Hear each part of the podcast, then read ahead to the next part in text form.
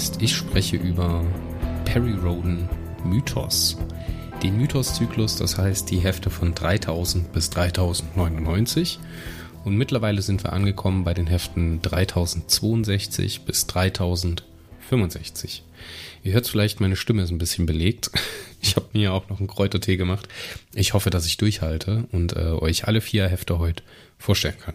Aber bevor wir anfangen, natürlich nochmal der Hinweis, wenn ihr Feedback loswerden wollt, dann an podcast at warp-core.de podcast at warp-core.de da kann alles hin, was eure Meinung angeht, beziehungsweise könnt ihr mir auch gerne über Facebook schreiben, über Twitter, über Instagram, über die Kommentarfunktion auf der Seite. Also ihr erreicht mich auf jeden Fall.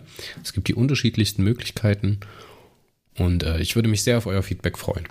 So, die erste Hälfte des äh, Mythoszyklus haben wir ja schon äh, weit hinter uns gelassen, aber heute geht es zum zweiten Teil der Dioversumshandlung. Das bedeutet, wir sind zurück im zweiten Zweig des Dioversums. Dort ist Perry und seine Mannschaft unterwegs, um herauszufinden, wie die Erde denn ins Dioversum versetzt werden konnte, beziehungsweise in den zweiten Zweig des Dioversums. Im ersten Handlungsblock, das heißt in den Heften 3050 bis 3054, 53 entschuldigt, sind ja plus vier, ist Perry dort angekommen mit der Teskomisha und äh, hat herausgefunden, dass es dort eine erhöhte Hyperimpedanz gibt und das heißt, die ganze Teskomisha ist mehr oder weniger Schrott. Man findet heraus, dass es halt äh, auf der Menschheit, der Erde, im Dioversum zwei Parteien gibt, nämlich einmal die Parteien, die sich dafür aussprechen, dort zu bleiben und einmal die Partei, die sich dafür ausspricht, zurückzukehren. In der Mitte oder mitten in diesem ganzen Schlamassel sitzt Homer G. Adams, der als Berater des äh, dortigen Residenten beziehungsweise der Residentin ähm, tätig ist und da praktisch zwischen den beiden Seiten vermitteln muss. Im zweiten Zweig des Dioversums gibt es kaum Leben. Also das heißt, es gibt außer den Terranern nur noch ganz wenige andere intelligente Lebensarten, die überhaupt den Schritt ins Weltall gegangen ist. Darunter ist auch das Sterngelege der Topsider, also praktisch die Topsider-Gesellschaft im zweiten Zweig des Dioversums, die mehr oder weniger in diesem, in dieser Milchstraße die Vorherrschaft haben. Ne? Fernreisen ist durch die Hyperimpedanzerhöhung oder die höhere Hyperimpedanz, sehr viel anstrengender. Es gibt im Hyperraum Eisberge, die man umschiffen muss. Ne? man muss, kann nur kurze Etappen im Linearraum fliegen beziehungsweise in Transition gehen, bevor man erst wieder neu orientieren muss. Und äh, diese Geschichte, wie es dazu gekommen ist und wie die Menschheit sich darauf eingestellt hat, wird im ersten Block erzählt und wie es jetzt eben weitergeht, wird im zweiten Block erzählt. Ist relativ schön, denn das erste Heft von diesem Block bindet direkt an die Geschehnisse aus dem letzten Heft des letzten Blocks äh, an, das heißt an 3053. Und dann kommen wir zum ersten Heft, der 3062 mit dem schönen Titel Zeut. Die Topsieder greifen an, Leben wird wiedergeboren. Geschrieben haben die Hefte, und das kommen wir jetzt zu etwas, das haben alle vier Hefte in diesem Handlungsblock gemeinsam. Geschrieben wurden sie von Christian Montilon und äh, Susan Schwarz. Es ist nicht ganz bekannt, wer welche Anteile geschrieben hat, aber wer zum Beispiel mal die äh, Rezension auf warpcore.de liest, da hat damals der Dominik sehr viel Zeit darin verwendet, äh, herauszufinden, wem welcher Teil des Romans oder der Romane zuzuordnen ist. Ich mag beide sehr gern. Ich kann Christian Montilon halt für die erste, für die erste Tetralogie sehr wertschätzen. Mir hat das sehr, sehr gut gefallen. Und wie gesagt, das waren die ersten Hefte, die ich aus dem Mythos-Zyklus gelesen habe. Und Susan Schwarz geht für mich in Sachen Mythos immer. Ne? Ich finde so jetzt aktuell im Kautarchen-Zyklus, wo wir auch schon auf der Hälfte sind oder über der Hälfte sind, ähm, finde ich sie nicht ganz so stark. Da kann sie nicht das abrufen, was sie hier im Mythos gezeigt hat, meiner Meinung nach. Ne? Das ist ja immer sehr individuell. Aber ich mag sie immer noch sehr, sehr gerne als äh, Autorin. Das Titelbild stammt von Arndt Drexler. Die Innenillustration von Sven Papenbrock, hier ist bloß eine mit drin. So eigentlich wie bei allen modernen Perry-Heften. Erstmals erschienen ist das Heft am Freitag, dem 24. April 2020. Hauptpersonen sind natürlich ne, Perry Roden, Homer G. Adams, Sicho Dorksteiger und halt noch Nebenfiguren wie Iva Ivan oder Boon Akpo, die Gelegemutter der Topsider. Wir spielen mit Masse im Sonnensystem, beziehungsweise auf Zeut, der eben hier noch äh, existiert. Als Beilage gibt's äh, in diesem Heft äh, Stellaris Folge 74 von Dennis Martiak und äh, nebenher ist es halt auch noch erschienen als Hörbuch. Habe ich auch sehr genossen als Hörbuch. Ich hatte jetzt einen äh, längeren Abstand zu diesem Heft. Ich habe ja Ende 2021, Anfang 2022 den restlichen Zyklus gelesen. Ich bin jetzt auch durch. Das heißt, ich weiß jetzt auch, wie es ausgeht. Ich habe es auch zu Ende gelesen. Ähm, ich will euch da trotzdem nicht spoilen. Deswegen werde ich mich hier immer so ein bisschen drauf beschränken, was im Heft war und an was ich mich jetzt vom Le Leseerlebnis noch äh, erinnern kann.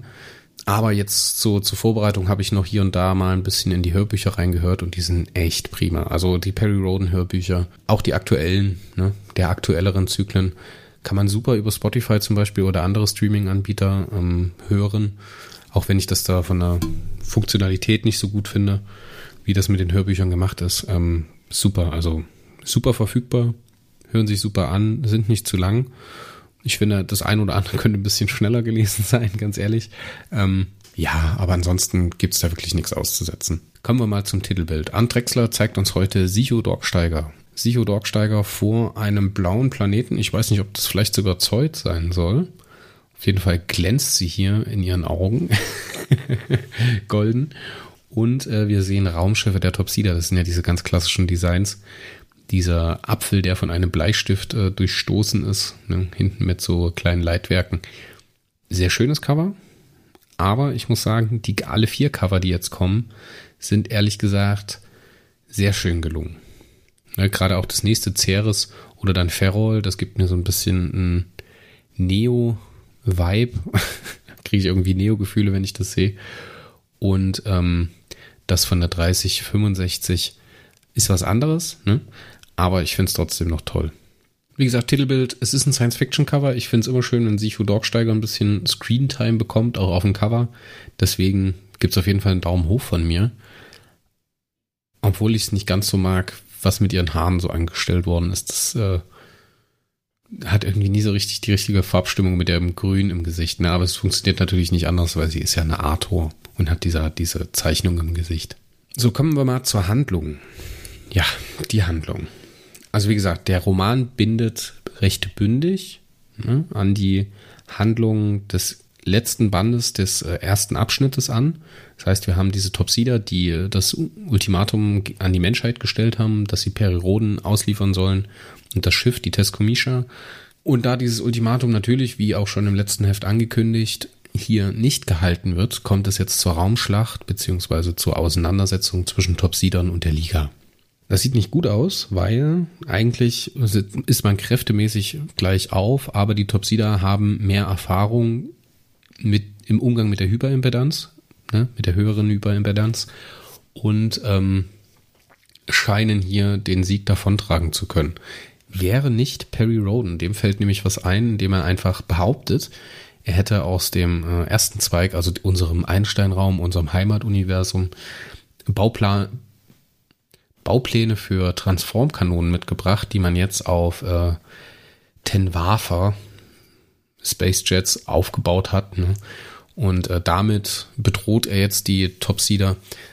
Eigentlich macht er nichts anderes, als dass er mit Hilfe von Iva Ivan vorbereitet, vorbereitete Bomben auf Topsider-Schiffe bringt, näher, nahe des Maschinenraums anbringt und dann halt im richtigen Moment angreift, so dass es aussieht, dass äh, die Schiffe der Gelegemutter oder des Geleges, des Sterngeleges, da diesen Transformkanonen zum Opfer fallen. Denn eigentlich, das wissen die Topsider, ist die Technik der Transformkanonen in diesem Zweig des Universums durch die anderen physikalischen Bedingungen nicht umsetzbar beziehungsweise nicht einsetzbar.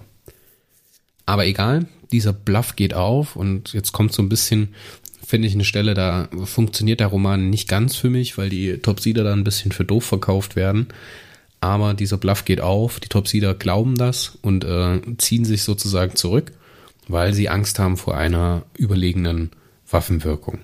Es kommt zum Waffenstillstand und nicht nur das. Ähm, Perry Roden und seine Delegation oder eine Delegation von ihm wird eingeladen, um am 4. Januar 2047 NGZ auf Wurajur, dem vierten Planeten der Betelgeuse oder des Betelgeuse-Systems, an einem Treffen zwischen Gelegemutter Bun Akbo, die sehr neugierig auf Perry ist, ähm, eingeladen und dass dann halt dort dieser Waffenstillstand zu einer Zusammenarbeit umgemünzt werden könnte. Ne? Das ist das Angebot und damit endet auch diese erste Hälfte, in Anführungszeichen, das ist nicht, glaube ich, nicht ganz die Hälfte. Ich würde es jetzt eher so eher so bei 40 Prozent einsortieren. Dieser Teil endet. Ne? Und jetzt geht's in den zweiten Teil. Und das ist halt für mich so ein bisschen ein Problem, weil ich hatte halt zwischen dem ersten Dioversumsblock und dem zweiten Dioversumsblock eine lange Lesepause gemacht, wo ich den Mythos nicht weitergelesen habe. Entweder ich habe ein bisschen Kautarchen gelesen oder habe halt anderen Kram gelesen.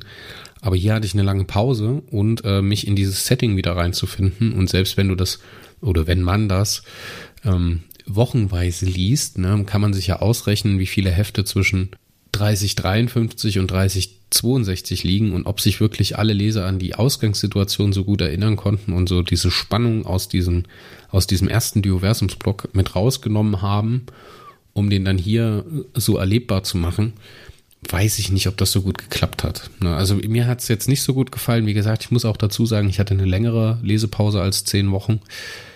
Ähm, ich kann es jetzt zeitlich nicht mehr genau einordnen, es ist aber eigentlich auch egal. Auf jeden Fall war es mir hier halt nicht mehr präsent und ich war erstmal so überrascht, okay, da war ja noch was offen. Ne?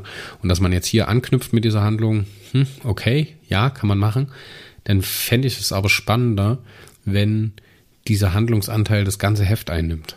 Weil jetzt haben wir hier einen Cut, ne, nach einer, in Anführungszeichen, Hälfte. Und jetzt steigen wir mit einer anderen Handlung ein, nämlich mit dieser Handlung auf Zeut, mit der namensgebenden Handlung auf Zeut. Denn äh, Homer G. Adams wird äh, oder erwacht aus seiner Suspension, wird aus der Suspension geholt, ne? Und er erzählt, dass eben auf Zeut, das ist halt ein weiterer Planeten im Solsystem, den gibt's bei in unsere, in unserem Zweig des Universums eben nicht mehr, dass äh, mit der Ankunft von Perry Roden und seinem Schiff dort seltsame Veränderungen vonstatten gehen. Ne? Und bereits hier wird auch schon von diesem Rumoren gesprochen.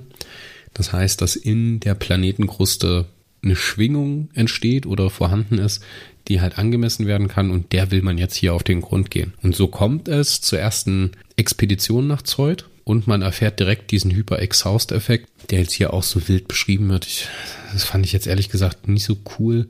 Natürlich braucht man einen Grund. Ne? Natürlich muss es einen Grund geben, warum Lebewesen von diesem Planeten ferngehalten werden. Dieser, dieser Zeut-Planet oder dieser Planet Zeut hat eine Sonnenumlaufzeit von 277 Jahren und hat halt bloß eine 15 Jahre andauernde ja, Vitalphase, wenn er nah genug an der Sonne ist, wo es da halt auch nur Leben gibt. Ne? Und dann verfällt dieser ganze Planet in eine große Eiszeit, bis er halt dann wieder für 15 Jahre erweckt. Und dieses Eintreffen von Perry hat jetzt dazu geführt, dass diese Flora und Fauna auf dem Planeten schon viel früher erweckt. Jetzt ist dieser Roman oder an der Stelle ist dieser Roman halt immer erzählt in so Wechsel zwischen Erinnerungen von Homer G. Adams, der diesen Planeten halt zum ersten Mal besucht und das herausfindet, weil der das ja mit dem Übergang ins äh, zweit, in den zweiten Zweig des Dioversums schon erlebt hat. Er ist ja unsterblich, klar. Und jetzt wird es dann hier entgegengestellt dem, was Perry und äh, seine Freunde dort erwartet. Natürlich nimmt er Sicho Dorksteiger mit, natürlich nimmt er seine äh, Enkelin Farie Sephiroa auf, natürlich nimmt er Iva Ivan mal Holland mit, natürlich nimmt er dann Yaradua und Phylax mit. Zusätzlich dazu kommt noch Marek Derovia, mit dem er auf diese Tauchfahrt geht und jetzt findet man heraus, dass irgendwas im Planeteninneren dem Vitalenergie-Chip in Perry oder dem Zellaktivator in Perrys Schulter die Energie entzieht. Ne? Und diese Vitalenergie wird nicht irgendwohin abgestrahlt, sondern die geht halt in den Planeten über und befeuert halt dieses Erwachen des Planeten noch weiter. Ne? Und die Mission mit diesem Tauchboot in der Tiefsee des zugefrorenen Zeut wird halt zu einem, zu einem Himmelfahrtskommando, weil halt die umliegende Flora und Fauna direkt drauf anspringt und dieses kleine Tauchboot halt fressen will. Man entkommt dann bloß mit Mühe und Not ne, und kann dann auch bloß ganz knapp von diesem Planeten fliehen, da eben Hypertechnik aufgrund von dem Hyper-Exhaust-Effekt der Hyperenergie aus Hyperkristallen entzieht, ne, ähm, ist es halt total schwer von dort wegzukommen. Aber man hat auf jeden Fall dieses Rumoren angemessen, dass es halt auch auf Terra gibt und man kann es auch relativ genau einordnen. Und in bester Beuteterraner-Manier bedient man sich jetzt dem kairanischen Vitalenergie-Orter, den Dancer und Schlafener mit dabei haben. Und damit wird festgestellt, von wo aus auf Perrys Zellaktivator zugegriffen worden ist, beziehungsweise von wo diese Energie abgezogen wurde. Dieser Punkt befindet sich 63 Kilometer unterhalb des Meeresbodens von Zeut, also in dem eigentlichen Kern, also noch nicht mal mehr im Ozean, sondern noch unter dem Ozeanboden, befindet sich das ganze Ding. Und dorthin will man jetzt vorstoßen mit dem Geonautikum, das da Orpheus heißt. Das werden wir auch in den kommenden Heften noch genauer vorgestellt bekommen. Ist ungefähr 80 Meter lang, ist eine Eigenentwicklung dort. Gibt auch da zwei tolle Wissenschaftler, die sich da immer in die Haare kriegen. Ganz, ganz schön geschrieben. Das kann sich eben durchs Gestein bewegen, ne, indem es die, die Steinmassen vor dem Tauchboot oder vor dem Geonautikum desintegriert und hinten wieder als Stützmasse in den Kanal einspritzt, damit äh, dieser Kanal nicht äh, das Geonautikum zerdrückt, ne? Und äh, praktisch wie so eine wie so eine warme Metallkugel durch Butter durchfällt. Ganz cool beschrieben und dass man sich halt darüber auch Gedanken macht, finde ich halt sehr, sehr detailverliebt und gefällt mir echt gut.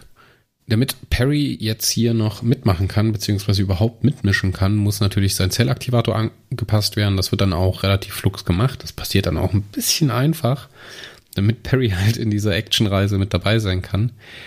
Ja, aber hier dieser Aufbau zu dieser zweiten Zeut-Mission, der gefällt mir schon echt gut. Also alleinstehend für sich sind beide Handlungsanteile toll. Ne?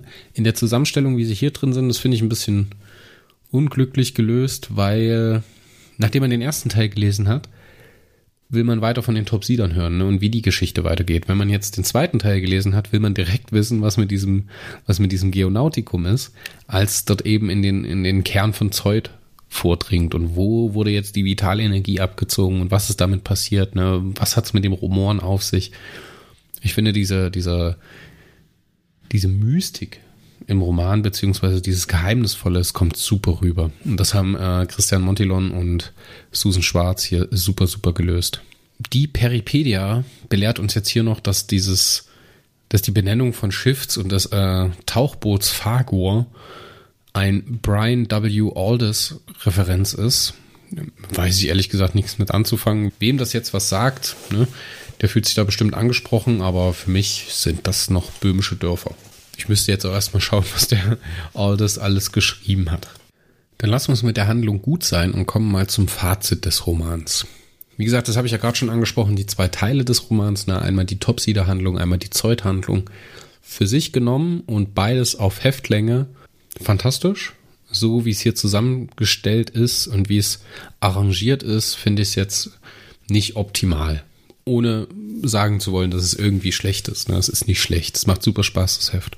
Dieser Bluff am Anfang hat mich sehr stark daran erinnert, wie Perry am Anfang der Serie war. Aktuell, während ich das hier aufnehme oder in der Zeit, als ich das aufnehme, lese ich zum Beispiel gerade die Hefte Ende der 50er, ne? also aus dem dritten Machtzyklus, also 0, also Heft 1 bis 50. Da bin ich so ungefähr auf den letzten 10 Prozent dieses äh, ersten Zykluses. Und da finde ich's, da kommt so ein Charme rüber, den hat die Serie heute nicht mehr. Damals waren die Geschichten nicht so gut, ne? Aber irgendwie ist da ein Charme drin, den würde heute wahrscheinlich auch keiner mehr kaufen und irgendwie hat das was Nostalgisches da drin zu lesen. Aber so ähnlich wie es da war, wird halt auch hier wieder mit diesem Bluff gehandelt und das fand ich ehrlich gesagt ganz, ganz, ganz, ganz toll.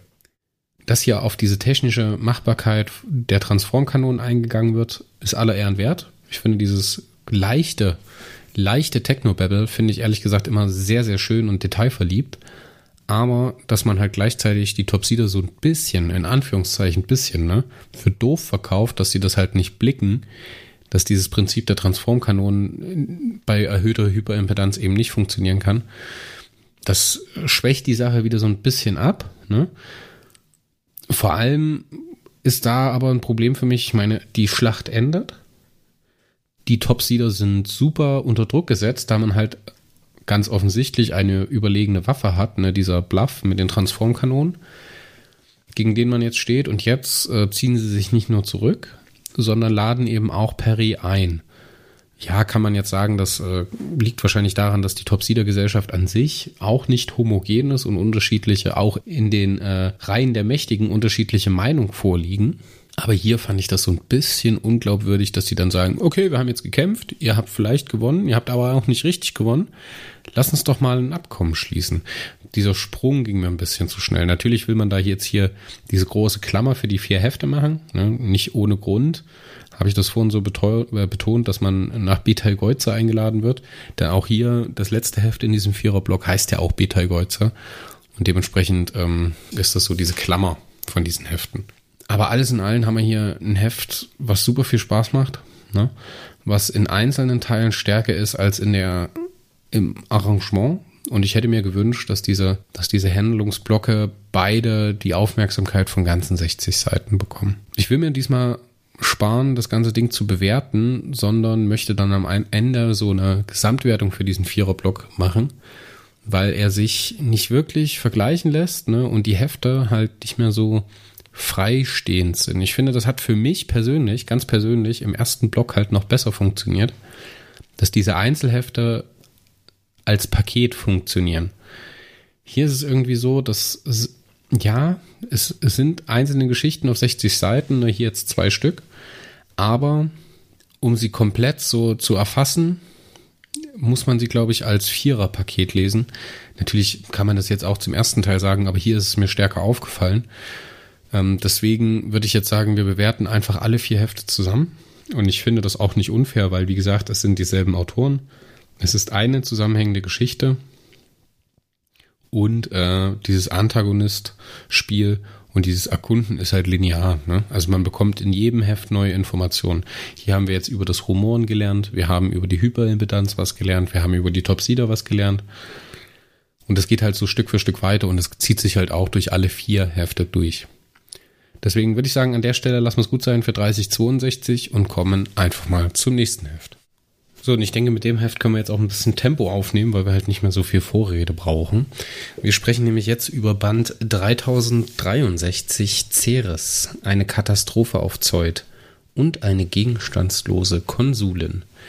Autoren sind wieder Susan Schwarz und Christian Montilon, Titelbildzeichner wieder Arndt Drexler und er liefert hier wieder richtig ab.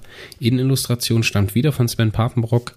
Erstmals erschienen ist das Heft am Donnerstag, dem 30. April 2020. Hauptpersonen sind Perry Roden, Friu Bindu Nuze, Berninger und Gislane Maduni.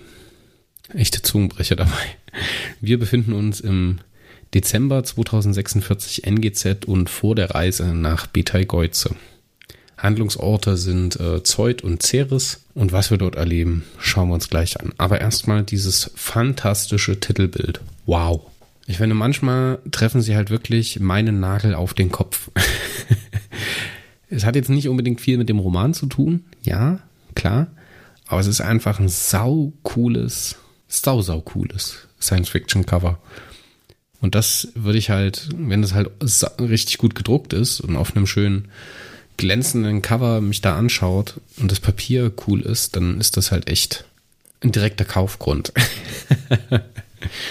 Aber kommen wir mal zur Handlung. Dass das Geonautikum ähm, in, den, in das Planeteninnere von Zeut vordringen möchte, das hatten wir ja schon im letzten Heft besprochen. Jetzt kommt es auch dazu. Orpheus, ich hätte jetzt beinahe gesagt, fliegt los, ne, aber bohrt sich nach vorne in den Planetenkern hinein. Aber das geht aber nur ganz kurz gut, denn recht bald werden Perry und seine Leute durch Neuroschocker außer Gefecht gesetzt und entführt auf eine kairanische Station auf dem namensgebenden Asteroiden Ceres. Auf Ceres findet man sich wieder und äh, lernt halt oder findet schnell heraus, dass es sich um eine kairanische Station handelt. Und die Station, zu der man eigentlich unterwegs gewesen ist, ähm, kurzerhand kurzerhand zerstört wird. Das löst auf Zeut ganz, ganz katastrophale Folgen aus und führt mehr oder weniger dazu, dass der Planet ja mal wieder vor die Hunde geht. In dieser kairanischen Station lernt man dann den äh, Roboter Bernenger kennen und eben auch die gegenstandslose Konsulin Bindunuze. Und jetzt kommt halt dieser große Informationsdrop, was eigentlich auch der Grund ist für diesen Roman, mehr oder weniger diese, diese Informationsschnipsel unterzubringen. Und ich hoffe, ich vergesse jetzt nichts Großartiges oder nichts Wichtiges. Wir haben, kriegen die Information von dieser, von dieser Frio Benunutze, dass die Kairaner bereits vor 500 Jahren halt in diesen Teil des Dioversums vorgestoßen sind, dass sie diesen Mechanismus innerhalb von Terra und Ia gefunden haben und dass sie diesen Mechanismus ausgelöst sind haben. Das heißt, hier in diesem Heft werden wir uns das erste Mal sicher, dass die Kairaner für die Versetzung der Erde ins Dioversum oder in den zweiten Zweig des Dioversums verantwortlich sind. Sie sind aber nicht Urheber der Technik, die dazu geführt haben. Denn das haben, lernen wir auch von Frio Benonutze. Die Kairaner haben diese Technik auch nur vorgefunden und benutzt, ohne genau nachzuvollziehen zu können, wie es eben funktioniert. Wir lernen über diese Erkundungsmission der Kairaner von vor 500 Jahren, die dieses zweite Zweig die diesen zweiten Zweig des Universums untersuchen sollten, weil die Kairaner eben an einen Ort fliehen wollten mit ihren Leuten, wo es keine höheren Mächte gibt, das heißt keine Superintelligenzen, keine Materiensenken, Materienquellen und halt keine Kosmokraten und Chaotarchen. Dort wollten sie hin und wollen diesen Raum eben komplett für sich und wollen überhaupt gar keine Einwirkung von höheren Mächten. Das heißt auch Perry und Atlan, die halt als Kosmokrat, heute im Kautarchenzyklus sagt man dazu immer Kosmokratenknecht oder halt eben Diener der hö höheren Mächte ähm, sind oder bezeichnet werden, die will man dort auch nicht haben und dementsprechend wollen halt die Kairaner auch nicht, dass die, dass die Liga freier Galaktiker in diesen zweiten Zweig vordringt.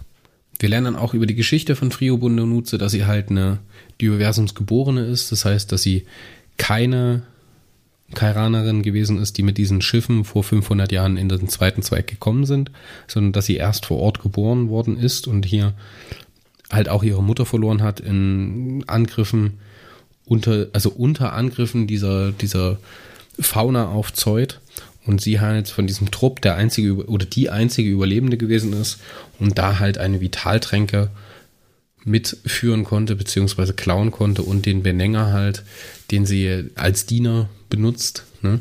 Und mit dieser Vitaltränke hat sie ihr Leben so verlängert. Wesentlicher Punkt, wir lernen wieder, dass die Tessan als Verräter beschuldigt werden, dass aber alle anderen Völker der Vekuja eben auf der Flucht vor der Kandidatin Fatum oder der Materiesenke Fatum sind und eben in diesen zweiten Zweig des Universums fliehen wollen, weil es dort keine hohen Mächten gibt. Wir lernen außerdem, dass zum Durchführung des Trajekts, also hier verknüpfen wir dann auch wieder Trajekt mit dieser Flucht ins Dioversum, dass dafür Atlan unverzichtbar ist, dass er gebraucht wird, dass es aufgrund von seiner Ritteraura halt ähm, nur durch dieses Supramentum den Fluchtweg geben kann, beziehungsweise der Flucht, die Flucht gelingen kann. Ja, hm, das ist halt ein ganz schöner Infodump, der hier getroppt wird. Und ich finde, hätte das besser gefunden, wenn man diese Informationsschnipsel oder diesen Informationsbatzen in kleinere Stücke aufgeteilt hätte und uns einfach mal ein bisschen früher ein bisschen mehr Informationen gegeben hätte. Zum Beispiel, es hat niemanden überrascht, dass die Kairaner dafür verantwortlich sind, dass die Erde versetzt worden ist. Warum müssen wir jetzt 62 Hefte lang warten, um dieses, diesen klaren Antagonismus halt zu haben? Ne? Ich meine, das ist ja für die Erde oder für die Terraner, für die Liga Freier Galaktiker halt so ein Ding, dass die Erde halt einfach weg ist. Warum hätte das nicht einfach 20 Hefte früher kommen können, dass die Kairaner halt jetzt die Verbrecher sind, die der Menschheit das angetan haben, die Heimat zu stehlen. Also, hm, das hätte ich mir einfach ein bisschen früher gewünscht. Am Ende kommt es auf Ceres zu einem Kampf zwischen Bernenger und seinen Roboter-Soldaten und den Galaktikern, die hier nur mit aller Mühe und Not fliehen können, mit Hilfe der Oratio Andolfi. Und Perry will natürlich ähm, die Bindonuze retten, nachdem sie die Selbstzerstörung dieser Station eingeleitet hat, damit halt niemand zum Beispiel Zugang zu diese Vitaltränke bekommt, auch wenn sie zur Neige gegangen ist. Ne? Ähm, Roden versucht dann, sie auch noch davon zu überzeugen, mitzukommen und zu fliehen, aber hm, Bindonuze will vor Ort bleiben ne, und stirbt dann halt mit ihrer, mit ihrer Station, beziehungsweise geht damit unter. Also dieser Handlungsblock rund um Zeut ist damit abgeschlossen. Ne? Und hier am Ende des Romans wird auch nochmal ganz deutlich gemacht, damals glaube ich durch die Residentin, wie hieß sie gleich noch? Hm, lass es mich gerade nachschauen. Orphea Flaku die dann eben mitteilt, dass es jetzt langsam Zeit ist, dass man sich zu diesem Treffen ins Betelgeuse-System aufmacht. Aber man auf jeden Fall noch einen Zwischenstopp auf Ferrol einlegen möchte. Und das ist dann unser nächstes Heft. Ich glaube, zum Fazit habe ich bei diesem Heft schon genug gesagt. Hm. Dieser riesige Infohaufen, die wir hier bekommen, ne, das ist man ja gar nicht mehr gewöhnt im Laufe von Mythos, dass man auf einmal so viele äh, erhellende Infos bekommt, halt Sachen, die man mehr oder weniger vermutet hat, aber noch nicht bestätigt wusste. Zum Beispiel ganz viel über Atlan, über ähm, die Versetzung der Erde und so weiter, wie das mit den Höhen, hohen Mächten alles zusammenhängt. Das hier so komprimiert an einer Stelle zu haben, ist cool, ne? aber einige Sachen hätte ich mir einfach früher gewünscht, um so ein bisschen eine bessere Orientierung in der Gesamthandlung zu haben. Ähm, ich denke, das haben sie auch selber gemerkt seitens der Macher und äh, haben dann halt gesagt, okay, dann hau mal, dann wird halt jetzt mal richtig geklotzt und ja, jetzt hauen wir mal einen raus, ne? Brauche ich nicht nochmal wiederholen. Früher hätte mir ein kleines bisschen mehr einfach mehr Spaß gemacht.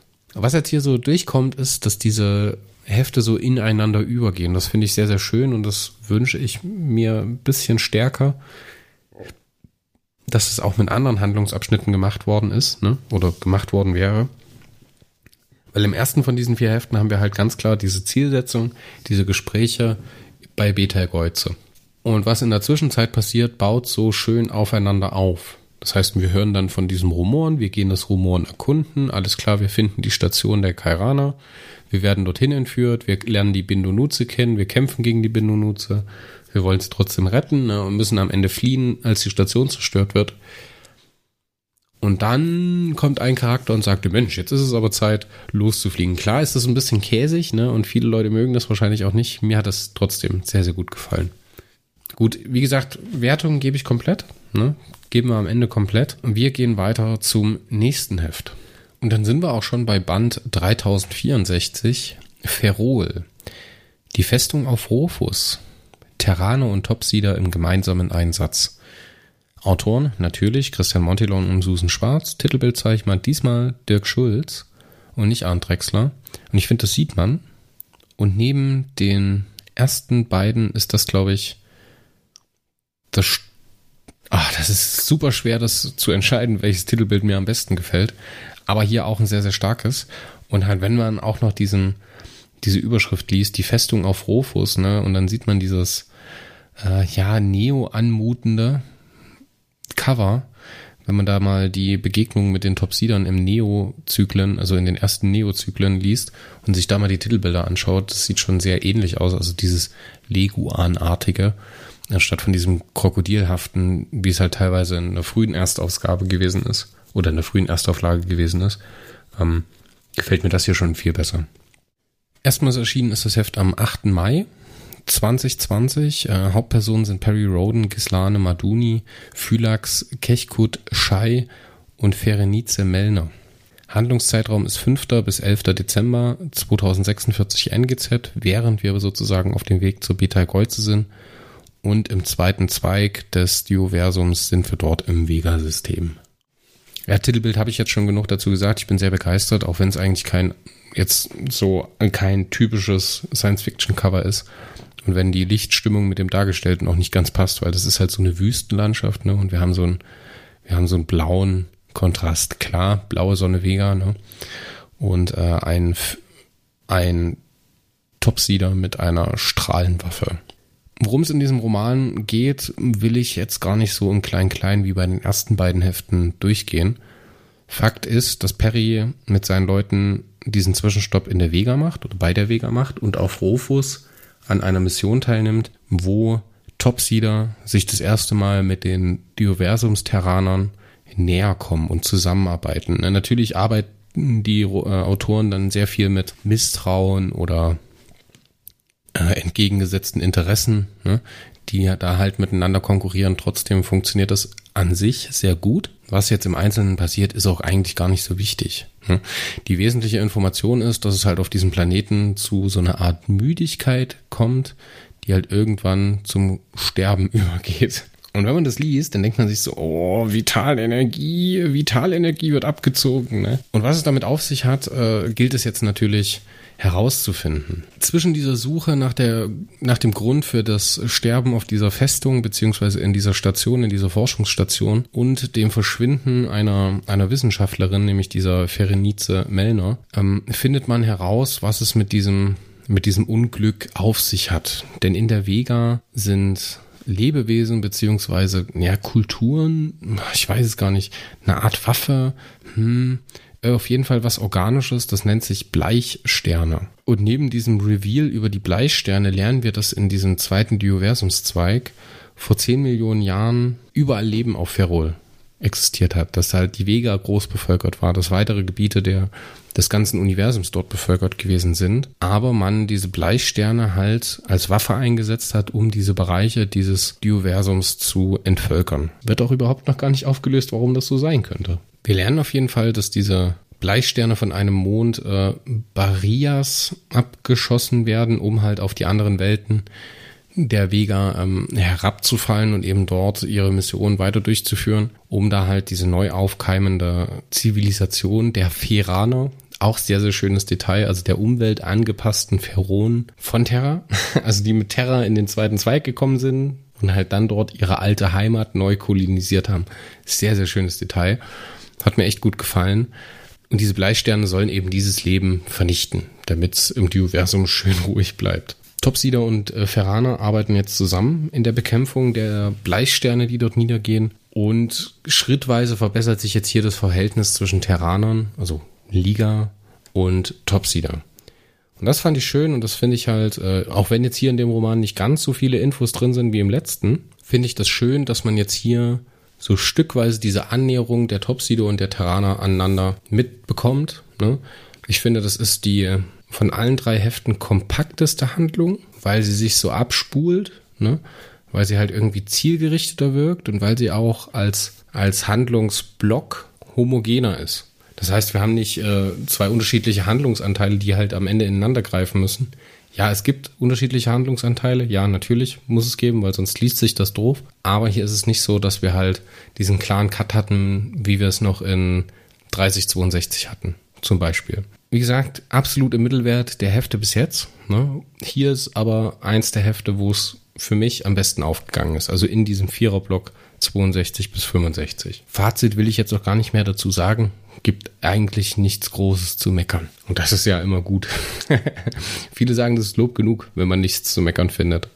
Kommen wir aber zum nächsten Heft. Nämlich dem großen Finale unserer heutigen Sendung, Band 3065 Betai Geuze, der Terrane und die Gelegemutter retten Diplomaten die Zukunft. Natürlich gehen die beiden Autoren auch hier gemeinsam an den Start. Christian Montilon und äh, Susan Schwarz machen gemeinsam den Sack zu. Titelbild hier hat gezeichnet Dirk Schulz. Von ihm stammt auch äh, die etwas ja, seltsame Illustration. Aber da kommen wir, glaube ich, später noch dazu. Erstmals erschienen ist das Heft am Freitag, dem 15. Mai 2020 und die Hauptpersonen sind Perry Roden, Phylax, Karloid, Oday Krimmer, Vrach, Shah, Ophea, Flaku und Bun Akbo.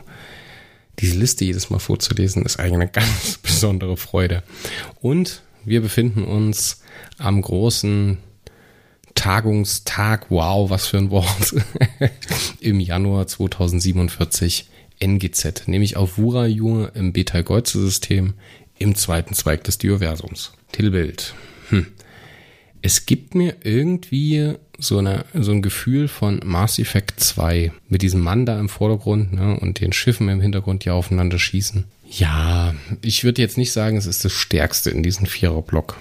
Also wenn da jetzt die Wahl meinerseits zwischen Ceres und äh, dem ersten Heft liegt, wobei halt äh, Ferrol das Cover, also 3064, was ganz anderes macht, ähm, werde ich wahrscheinlich bei Ceres landen und das hier eher auf dem letzten Platz einordnen, weil es für mich nicht ganz so aufgeht.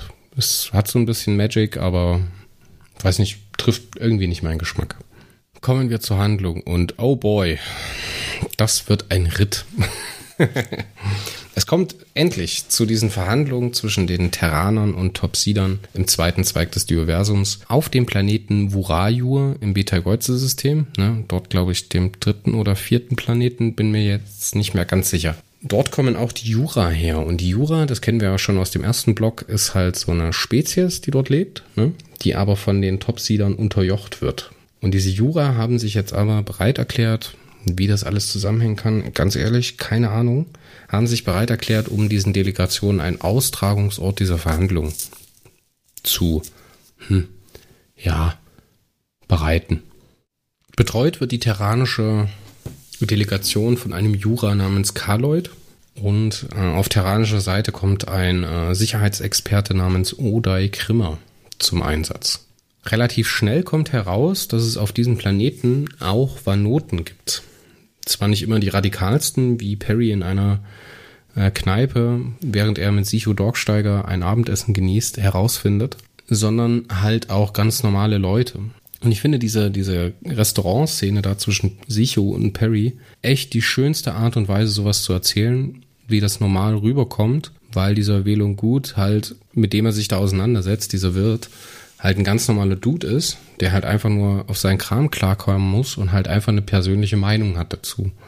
Und damit muss sich halt Perry auseinandersetzen. Und er wird dann halt auch von dem Wählung gut so ein bisschen angefeindet, ne, aber trotzdem finden die halt eine Ebene der Kommunikation. Wie gesagt, sehr schön, sehr, sehr schönes Detail. Sehr, sehr liebevoll. Und mit diesem Vorhandensein der Vanoten, damit spielen natürlich auch die Topsider, um halt so ein bisschen zu gängeln und die Leute unter Druck zu setzen. Eben die Terraner. Und die Vrach Shah, die Sicherheitschefin, also sozusagen Counterpart von Uday Krimmer, auf Seiten der Topsider ist, ähm, präsentiert jetzt hier auch Vanoten, die ein potenzielles Attentat auf Perry geplant hatten, ne, um ihn da so ein bisschen, ja, unter Druck zu setzen, ne, um zu sehen, was da so passiert. Perry bekommt aber eine Einladung von der Klechner Erz, das ist die ähm, höherrangige oder höchstrangige Diplomatin der Topsider vor Ort, bekommt er dann eine Einladung zum Kennenlernen, um dann dort im Geheimen Bun Akbo zu treffen. Das ist nächstes Highlight in dem Roman ist dieses Gespräch zwischen Bun Akbo, Perry Rowan und halt noch mit dabei Iva Ivan. Der wird diese Bun Akbo nämlich äh, informiert darüber, dass Iva Ivan wirklich zwei Mutantenfähigkeiten hat, nämlich einmal die Telepathie, gemeinsam als auch als Telemitter, ne? Und halt die Schmerzensteleportation. Und beides wird dir jetzt vorgeführt, um da so ein bisschen ein Vertrauensverhältnis aufzubauen. Und das funktioniert ehrlich gesagt super. Und während dieses Gespräches lernen wir eben auch über die Topsider, dass sie sich oder dass sie die natürliche Ordnung in diesem zweiten Zweig angegriffen sehen, dadurch, dass es dort Mutanten gibt. Weil das anscheinend im zweiten Zweig nicht üblich ist, dass sich Mutantenfähigkeiten ausbilden und eben auch Perry und äh, Homer G. Adams, die ja beide einen ZA tragen, dort eigentlich nichts zu suchen haben, weil es eben die Ersteller beziehungsweise die ähm, Konstrukteure hinter diesen ZAs in diesem Universum auch nicht gibt, also sprich keine höheren Mächte. Da lernen wir halt sehr viel über so diesen, dieses Angstgefühl der Topsider, ne, obwohl sie eigentlich militärisch überlegen wären und auch technisch überlegen wären und halt auch alleine von der Ausbreitung viel, viel weiter sind als die Terraner da lernen wir halt auch so ein bisschen was von ihren Ängsten. Und das war halt echt eine Sache, die hat mir am Anfang sehr, sehr stark gefehlt. Weil die Topsider halt immer so von oben herab rüberkommen und man nie so wirklich versteht, warum sie genauso sind, warum sie halt weniger neugierig sind, als eher so herrschsüchtig. Ne? Das fand ich einen ganz, ganz tollen Moment. Und Perry entkräftet das dann halt auch, dass er persönlich diese Rückkehr in das, äh, in das Heimatuniversum anstrebt. Ne? Und äh, dass er es jedem Terraner anbieten wird, aber auch freistellen wird, ob er mitkommen möchte oder eben nicht. Die Bun Akbo ist äh, mehr oder weniger begeistert von ihm und seinen Ansichten. Ne? Es kommt zu einer guten, mh, hm, naja, Arbeitsbeziehung zueinander, nur damit diese Arbeitsbeziehung später im Laufe der Verhandlung durch wilde Raubtiere beziehungsweise Meereslebewesen gestört wird, die aber durch Impulsgeber aus topsidischer Fertigung bestückt waren und beeinflusst waren in ihren Handlungen. Und jetzt geht's los, dass man hier auf die, auf die Verantwortlichen Suche geht. So. relativ, nach relativ viel hin und her und Vermutungen und so und so, kommt dann am Ende raus, dass dieser Odai Krimmer, dieser Sicherheitschef der Terraner, ein Mutant ist. Hm, dass er halt Fähigkeiten mit aus dem Einstein-Raum in dieses Dioversum gebracht hat. Was natürlich die Sichtweise der Topsider ein bisschen nachvollziehbarer macht. Er hat die Mutantenfähigkeit, und jetzt kommt's, dass über seinen Speichel er sein Gegenüber beeinflussen kann. Und sein eigentliches Ziel ist die Orphea Flaku. Und ich muss mal sagen, dass das eine Mutantenfähigkeit ist, die ist sehr schön um die Ecke gedacht ne, und sehr gut eingeflochten, weil am Anfang hält man das halt einfach für eine Schrulle von ihm. Und am Ende findet man heraus, dass es dazu halt einen Hintergrund gibt. Ja, coole Sache, ne? Aber schon ein bisschen, also ein bisschen lächerlich ist es schon. Und wie um die Ecke da dieser Plan gedacht ist, war eben auch dann ersichtlich, als Iva Ivan ihn ja, stellt, ne? die Ophia Flaku befreit und man dann die genaue Motivation von diesem Odai Grimmer erfährt. Sein Plan war, dass er die Orphea Flaccu umbringt, um Perry dazu zu bringen, in der Liga Freier Galaktika die Macht zu übernehmen und diesen Krieg gegen die Topsider aufzunehmen ne, und am Ende auch zu gewinnen, damit man sich sozusagen sicher fühlen kann. Ja, okay, cool. Recht glücklich von beiden Seiten enden diese, diese Verhandlungen am 5. Mai 2047 NGZ. Und als Ergebnis ist halt nicht bloß, dass dieser Waffenstillstand zustande gekommen ist, sondern dass es halt einen echten Friedensvertrag gibt und dass die aus Terranern und Topsidern sowie aus Jura bestehende Orion-Allianz gegründet wird. Und auch im Betelgeuse-System gibt es ähm, Spuren dieser dieser Bleisterne beziehungsweise anderer Formen und da soll dieses neue Orion-Bündnis oder die Orion-Allianz das erste Mal tätig werden, um herauszufinden, was es damit auf sich hat. Und mit diesem positiven Plot endet dieser Roman ne, und schickt uns aus diesem Handlungsblock heraus und ich finde, das ist halt echt schön, weil es genau das erfüllt, was dieser Viererblock verspricht. Fazit will ich jetzt gar nicht weiter Sachen mit einbringen, weil meine Punkte, die ich jetzt noch hatte, habe ich hier schon mit einfließen lassen. Kommen wir mal zur Gesamtwertung dieser vier Hefte. Wenn ich jetzt den Finger in die Wunde legen müsste und müsste sagen, welcher Roman hat mir als Roman am besten gefallen, dann würde ich fast sagen, dass das Ferrol gewesen ist, also 3064 weil der so am komplettesten gewirkt hat. Ja, wir haben diese Klammer über diese vier Hefte, wir haben diesen Weg, also Schlacht zwischen Topsit und Terra, danach Erkundung von Zeut, danach die äh, kairanische Station mit der gegenstandslosen Konsulin, danach haben wir den Besuch auf Ferrol und diese, dieses Herausfinden oder dieses, diese Entdeckung der Bleisterne. Ne? Und hier am Ende haben wir sozusagen diesen Rückgriff auf die erste Hälfte des ersten Bandes in diesem Block mit diesem Friedensabkommen und mit der Zusammenarbeit mit, der Top, mit den Top-Seedern. Super unterschiedliche Romane. Wir haben am Anfang haben wir Action dabei, wir haben dieses Entdecken des Dioversums dabei, wir haben das Kennenlernen mit den äh, Top-Seedern dabei, wir haben dieses Annähern mit den Top-Seedern dabei in einer coolen Action-Szene, ne? also in dieser Mission auf Ferrol beziehungsweise auf Rofus. Ähm, wir haben das Zusammenwirken von Topsidern und Terranern und halt auch ihren ja, Abkömmlingen oder ihren Kolonisten, würde ich es jetzt einfach mal nennen. Dann am Ende dieser Orion-Allianz. Also ich muss sagen, an sich top bestückt, dieser, dieser Vierer-Block. Ich muss sagen, ähm, ich war ja ein bisschen äh, optimistisch beim letzten Dioversums-Blog, weil wie gesagt, das war so diese ersten vier Hefte, die ich gelesen habe und die so bei mir so ein bisschen das Feuer entfacht haben. Deswegen muss ich das immer so ein bisschen vor mir rechtfertigen. Das sind natürlich dann dementsprechend die besten. Nein, das ist selbst subjektiv nicht so, aber ähm, die sind natürlich was Besonderes. Und da muss ich sagen, dass diese Magie an der Stelle nicht ganz so gut rübergekommen ist für mich obwohl das so als Viererblock echt ein Musterbeispiel gewesen ist. Ich finde, es hat sehr der Geschichte sehr gut getan, dass es immer dieselben Autoren gewesen sind, dass es nicht einer alleine gemacht hat, sondern dass man sich hier entspannterweise die Arbeit auch ein bisschen teilen konnte und dass man halt auch ähm, bisschen von den Stärken beider profitieren konnte. Ne? Anders wäre das jetzt, wenn die die Dinge im Wechsel geschrieben haben, da wäre die Zusammensetzung vielleicht eine andere gewesen, dann wäre die Dramaturgie, sagt man da ja immer dazu, ein bisschen eine andere gewesen. Ich finde, so wie es hier vorliegt, ist das ein super Paket. Auch wenn es nicht die Höhen erreicht, wie jetzt zum Beispiel der erste Dioversumsblock, für mich persönlich. Ne? Immer persönlich denken. Deswegen würde ich diesem Block jetzt hier eine Gesamtwertung von einer 8 von 10 geben. Ne? Viele andere würden die negativer bewerten. Wie gesagt, könnt ihr gerne machen. Für mich ist das halt eine 8 von 10.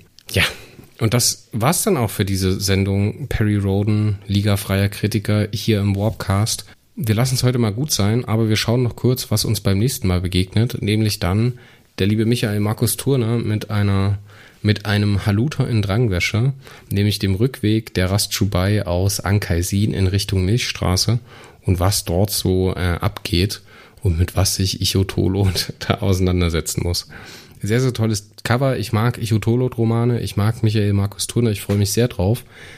wenn es hier wieder heißt, Liga freier Kritiker im Wobcast. Danke fürs Zuhören, bis zum nächsten Mal. Denkt dran, wenn ihr Feedback loswerden wollt, hören wir uns das gerne an. Und äh, ich rede auch gerne mit euch, also ich tausche mich auch gerne mit euch aus, um dann halt genau zu verstehen, was dann am Ende gemeint ist. Ist halt nur wichtig, dass ihr einfach mal eine Mail schreibt oder einen Kommentar. Ich freue mich aufs nächste Mal. Ich war Chris, das ist der Warpcast mit Liga freier Kritiker. Tschüss.